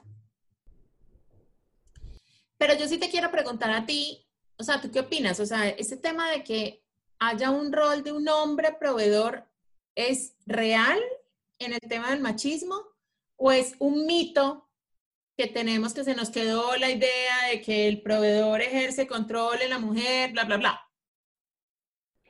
Eh, cuando se habla de nuevas masculinidades, justamente lo que se está, lo que se quiere redefinir o repensar son esos tres roles que se le han asignado a los hombres: proveedor, protector y progenitor. Esos son los tres roles que se les ha asignado normalmente a los hombres y esos son los que se revisan en ese, en ese tema de las nuevas masculinidades. O sea que eso que sí hay que eh, eh, como tomarlo y, reflexionarlo y deconstruirlo, porque para eso son los conceptos, para tomarlos y volverlos chicuca y volverlos a armar. Eh, porque ese tema del proveedor se debería equilibrar con la economía del cuidado, que es un tema feminista. La economía del cuidado es uno de, las, de los... El, feminismo es, el, eh, digamos, esta idea central de que los hombres y las mujeres somos iguales, pero el feminismo es vasto, tiene millones de temas y millones de aristas y millones de cosas. Una de esas es la economía del cuidado. El feminismo ha venido a visibilizar todo el trabajo que las mujeres hacen en el hogar y a decir esto merece reconocimiento económico con el tema del proveedor, porque es que lo que tú dices, cuando se construye una familia, se construye un equipo y es para trabajar en equipo por ese proyecto familiar. Yo, yo, yo, yo no me he casado, pero yo creo que eso debería ser el matrimonio. O sea, más allá del romance y el amor y todas esas cosas, es vamos a construir juntos este equipo de trabajo por esta familia que vamos a, eh, a, a llevar a un buen puerto, ¿cierto? Y es que estemos tranquilos, estemos contentos para poder tener una situación de tranquilidad en una relación donde yo no voy a trabajar y no voy a ganar plata, pero mi marido sí va a traer plata, pues tiene que entenderse que es eh, eh, que el trabajo que hace el marido en la calle es equiparable al trabajo que hace la mujer en la casa, ¿sí? Yo me acuerdo y en el libro lo cuento la conversación tan dura que pues una conversación difícil con mi papá, un día que le dije que mi mamá había trabajado más que él en la vida y para mi papá eso fue como, por Dios bendito, me estás insultando, me estás diciendo que yo no trabajé, ¿qué es esto? Y yo, papi, comprenda, usted, usted se levantaba a las 7 y mi mamá ya estaba levantada desde hacía una hora o media hora porque había que alistarle a usted todo, porque además inútil no se sabía vestir. Entonces, mi papá le, tenía, mi mamá le tenía que alistar la vestimenta. Entonces, ah, el nivel de inutilidad de los señores. Entonces, eh, eh, mi mamá trabajaba en eso, mi mamá trabajaba, mi mamá fue la mamá más dedicada de la vida, o sea, a mí no me faltaron doctores, a mí creo que me vio toda la gama de especialistas de la ciudad porque mi mamá me llevó a todos los médicos a que me revisaran porque era muy bajita, porque era muy gorda, porque era muy buena, a todo. Y mi mamá fue súper dedicada con todo eso. Y eso es eso es, eso no estarse sentado rascándose las tetas, eso es estar trabajando.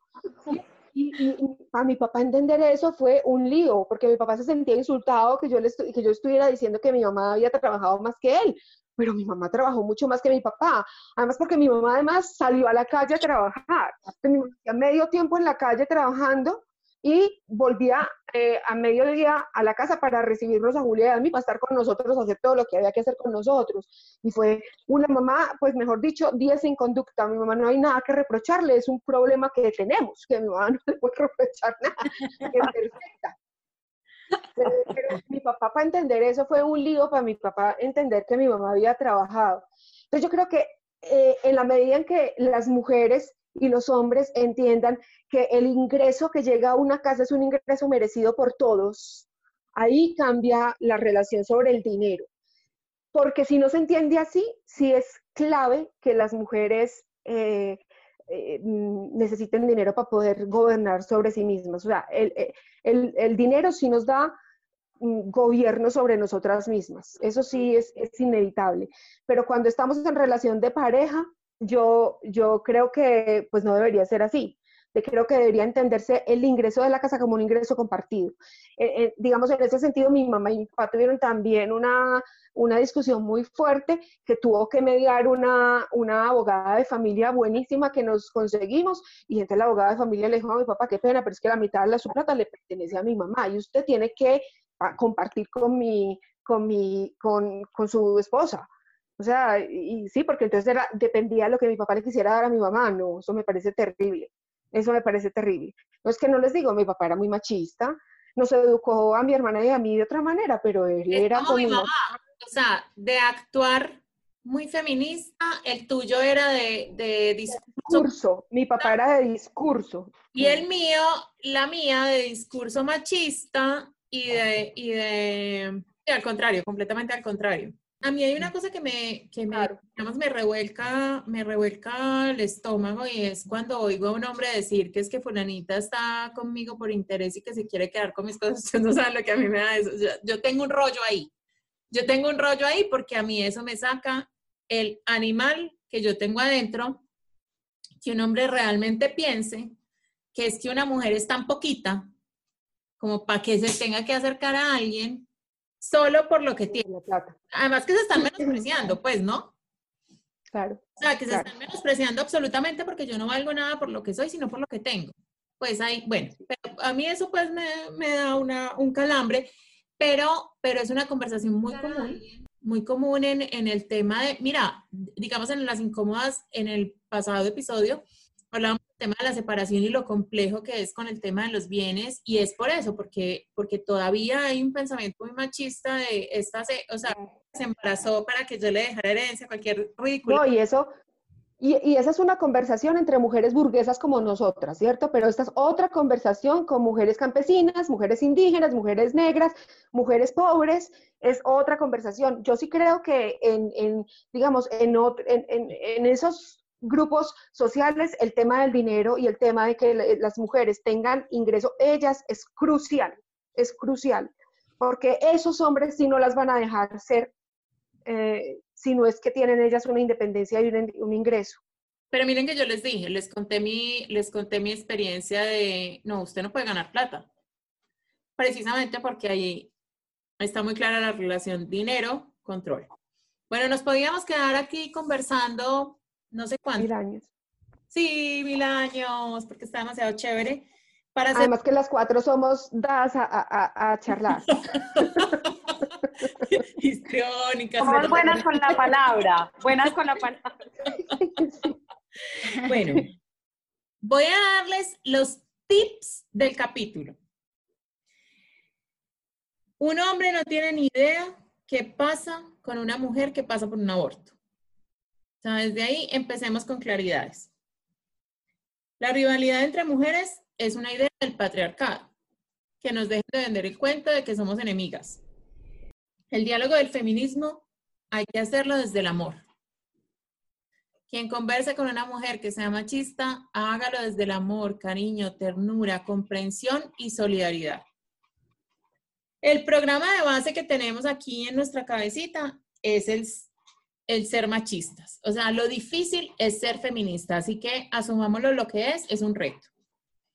Eh, decirle a alguien machista es como un insulto, ese lo tengo que confrontar yo aquí en mi casa con mi señor marido que está aquí paradito viéndome, como quien dice, vamos a comer en esta casa o no. Todavía no, cuando diga la señora. Eh, bueno, las, las mujeres juntas somos imparables, eso es verdad. Tal vez por eso nos tienen tan achicopaladas.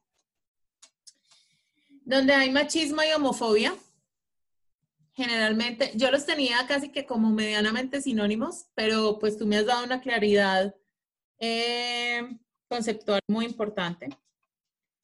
Eh, recomendación, libro, cómo educar una niña feminista, perdón. Feminista. Chimamanda Adichie.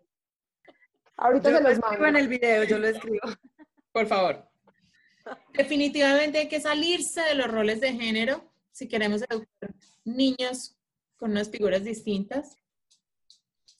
Los hombres deben educar en el amor y la ternura. Yo en mi casa tengo un ejemplo en esa vaina.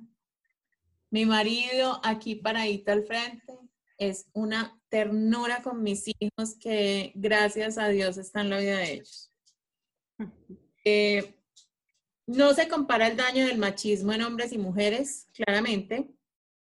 Para las mujeres es peligroso.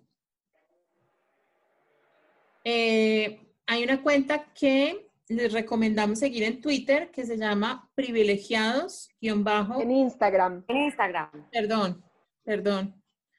RRSS. La repito, privilegiados bajo RRSS recomendado. Necesitamos que los hombres escriban de su rol en el mundo, fundamental. Esta frase me encantó. Agradezcan que estamos buscando igualdad y no venganza. y en las nuevas masculinidades, definitivamente hay que redimensionar el tema de que los hombres son proveedores, que son progenitores, y me quedó faltando una. Protectores. Protectores.